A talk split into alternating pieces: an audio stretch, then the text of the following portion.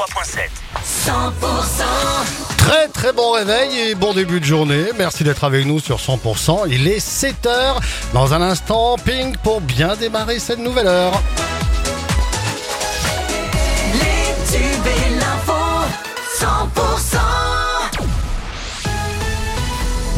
C'est avec Margot Alix. Bonjour Margot. Bonjour Fred, bonjour à tous. Une macabre découverte en Ariège ce dimanche. Le corps sans vie d'un homme a été retrouvé au musée de Talc de Luzenac.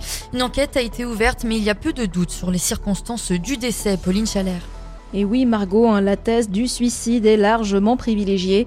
Cet agent d'entretien qui travaillait pour une société sous-traitante au musée Talcaneo de Luzenac a été retrouvé dans la matinée ce dimanche, pendu. La victime avait une soixantaine d'années.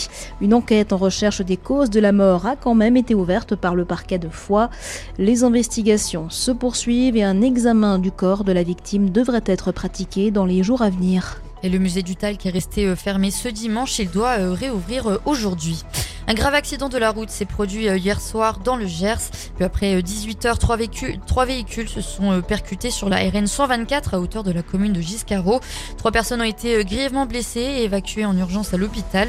La circulation sur la RN a été coupée le temps de l'intervention des secours. Une enquête a été ouverte pour établir les responsabilités de chacun dans l'accident.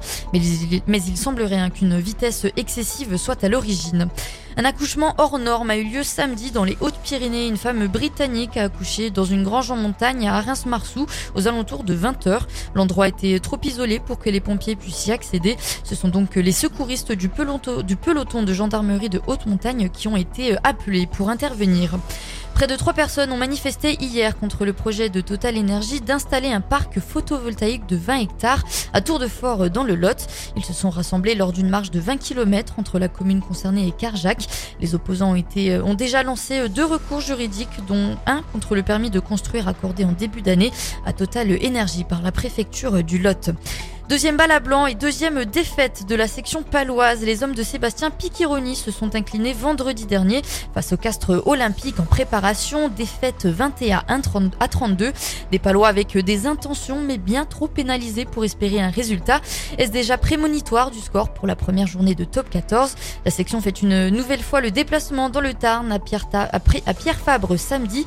Et si les bases étaient là euh, vendredi, Geoffroy Lanne Petit, l'entraîneur de l'attaque paloise, confesse que tout le cahier de jeu n'a pas été euh, dévoilé. C'est des petits détails, la base reste la même et puis vous savez euh, qu'on joue cette semaine ou qu'on est joué contre une autre équipe, on aurait eu le match euh, ce soir à la vidéo des Castrés et on les connaîtrait par cœur. Bon, surtout qu'une précision aussi courte, les équipes n'ont pas changé du tout au tout, donc on se connaît quand même très bien. Et donc oui, on cache quelques petits automatismes, sur certains lancements on essaye de jouer une diversion ou une autre, mais, mais en soi aujourd'hui on était vraiment venu pour se concentrer sur nous. Et comme je dis, c'est à partir de lundi qu'on va vraiment basculer sur jouer un match contre Castres. Et avant le début de saison, les supporters pourront venir récupérer leur carte d'abonnement à partir de jeudi 10h à la boutique du Hameau. Le département du Tarn-et-Garonne candidat au Dé d'Or, un événement pour distinguer les départements les plus actifs. La cérémonie aura lieu le 14 septembre prochain au Futuroscope dans la Vienne. Pour soutenir le Tarn-et-Garonne, vous pouvez remplir un questionnaire sur le site du conseil départemental.